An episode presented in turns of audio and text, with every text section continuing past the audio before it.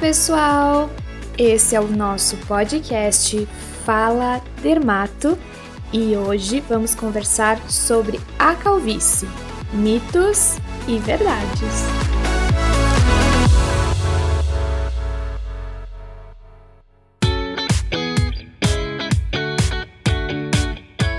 Muito bem, pessoal, chegamos no nosso sexto episódio.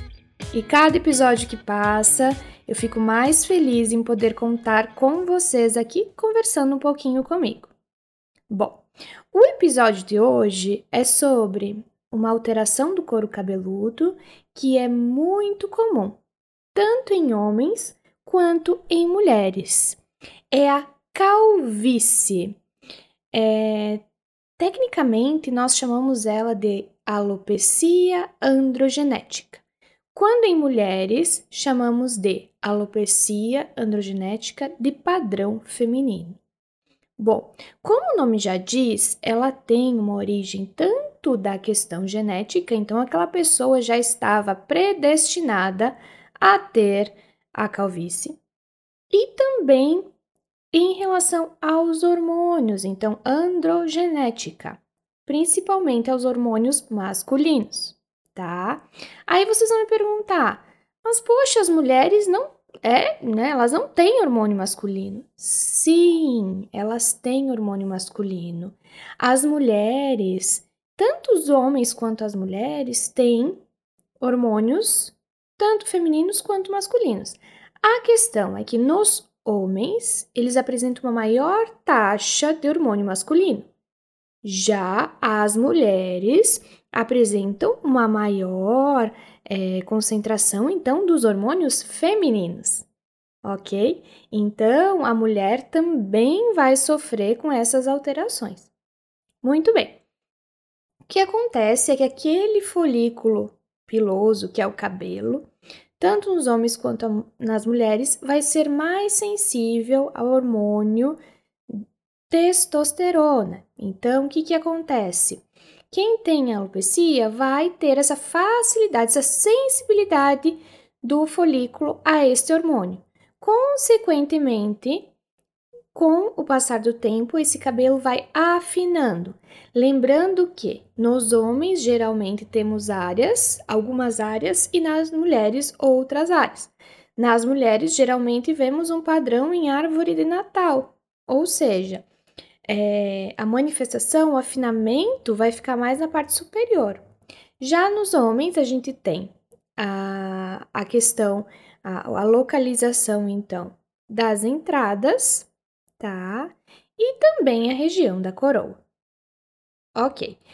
Lembrem-se, existe tratamento para isso, né? O tratamento ele deve ser contínuo, porque é uma doença crônica que não temos cura, mas a gente tem controle.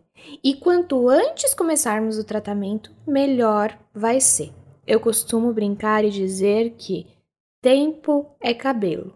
Quanto antes conseguirmos bloquear essa progressão, mais por mais tempo esse paciente vai ficar com os cabelos.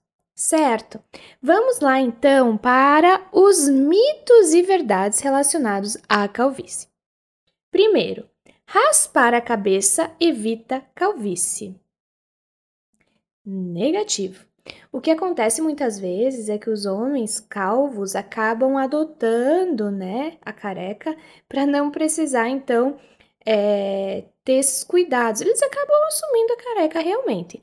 Mas raspar ou não raspar não vai ter relação com a evolução da calvície, pois é a, a fisiopatologia, como eu falei, é dentro do folículo, ok? 2. Lavar o cabelo com frequência faz mal? Pessoal, isso é mito, por favor. O cabelo deve ser lavado conforme a necessidade. Então, cabelo tá oleoso? Lave.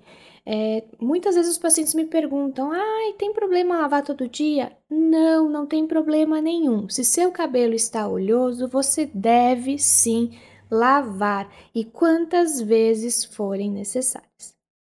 Muito bem, seguimos. Chapéu ou boné fazem o cabelo cair? Nossa, essa é uma questão muito, muito, muito frequente no consultório. Tanto chapéu quanto boné não vai alterar a progressão da calvície, certo? Então fiquem tranquilos. Se vocês precisam usar chapéu, usem. O que acontece é que às vezes se usa por muito tempo, acaba que aumenta a oleosidade, enfim, precisa lavar mais o cabelo. Mas se vocês precisam, isso não vai interferir na evolução da calvície ou alopecia androgenética. Seguindo, dieta afeta o cabelo. Isto é verdade, pessoal. Eu costumo dizer que nós somos o que comemos. Então, se nós temos uma dieta regrada, com muitas frutas, verduras, proteínas, nós vamos repassar isso para o nosso cabelo. Consequentemente, ele vai crescer mais forte. Nós estamos dando um adubinho para ele, ok? Então, nosso cabelo reflete sim a nossa alimentação. Lembrando que quando nós temos queda, geralmente, né, é a queda que nós chamamos de eflúvio telógeno, que eu já falei em outro episódio do podcast, que é essa causa de queda pós, pós-Covid, pós é, perda de peso, pós-parto, pós-parada de anticoncepcional e de, deficiências vitamínicas são causas. Então, a dieta afeta sim o cabelo, é, causando, então, quando não é uma dieta adequada, vai causar esse eflúvio mas não tem a ver com a questão da calvície, porque a calvície, como eu falei, ela é androgenética, então tem relação com o hormônio e com genética.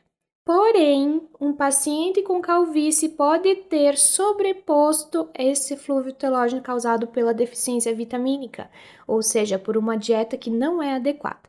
Então, sim, precisamos comer direitinho, dar adubo para os nossos cabelos. É... Outra questão: os esteroides aceleram a queda de cabelo? Sim. Os, é, os esteroides, então, né, é, são os hormônios.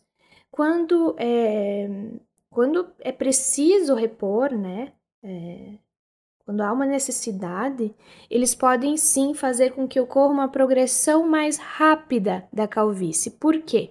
Se a calvície ocorre, então, por essa sensibilidade do folículo aos andrógenos, os esteroides, eles são os andrógenos. Consequentemente, mais rápido essa evolução pode ser.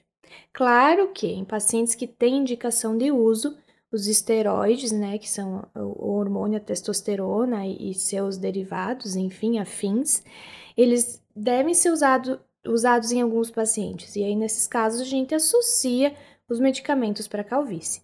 Certo? É, e por fim, queria falar com você sobre o mito dos remédios caseiros. Então, é muito comum chegar no meu consultório muitas pacientes que já usaram de tudo, inclusive fórmulas com mel, com babosa, enfim, tudo que vocês imaginarem, né? Colocar no couro cabeludo. É, o que eu oriento? O cabelo necessita de hidratação, principalmente as mulheres. Porém, não devemos fazer hidratação com esses materiais que a gente não tem, né, sem profissional, né, e que não tem comprovação científica, ainda mais para calvície, porque a calvície, como eu falei anteriormente, é um, uma alteração realmente lá dentro do folículo, dentro do couro cabeludo. Então não vai chegar, né? Então esse esse esse esse remédio que seja caseiro ou outro remédio ele não chega, tá? Então, a gente deve sim é, deixar o nosso couro cabeludo saudável para não ter uma dermatite seborreica, para não ter uma oleosidade aumentada, que pode então desencadear uma queda, um eflúvio telógeno, mas não tem relação tanto assim com a calvície em si. Claro, nos pacientes com calvície, a gente pede que o couro cabeludo esteja bem saudável, tá? Que ele esteja bem saudável. Mas né, é, com produtos adequados, cuidando da oleosidade, enfim. Por isso, a importância da consulta médica, porque aí nós vamos avaliar este couro cabeludo e poder indicar para vocês o que, que precisa ser feito nesse momento. Certo, pessoal? Eu sei que deve ter um monte de dúvidas sobre esse assunto. É, se você chegou até o fim e tem alguma dúvida, por favor, me chama nas redes sociais. Eu vou ter o maior prazer de responder e até fazer mais um episódio sobre isso. Certo, pessoal? Um super beijo e nos vemos em 15 dias.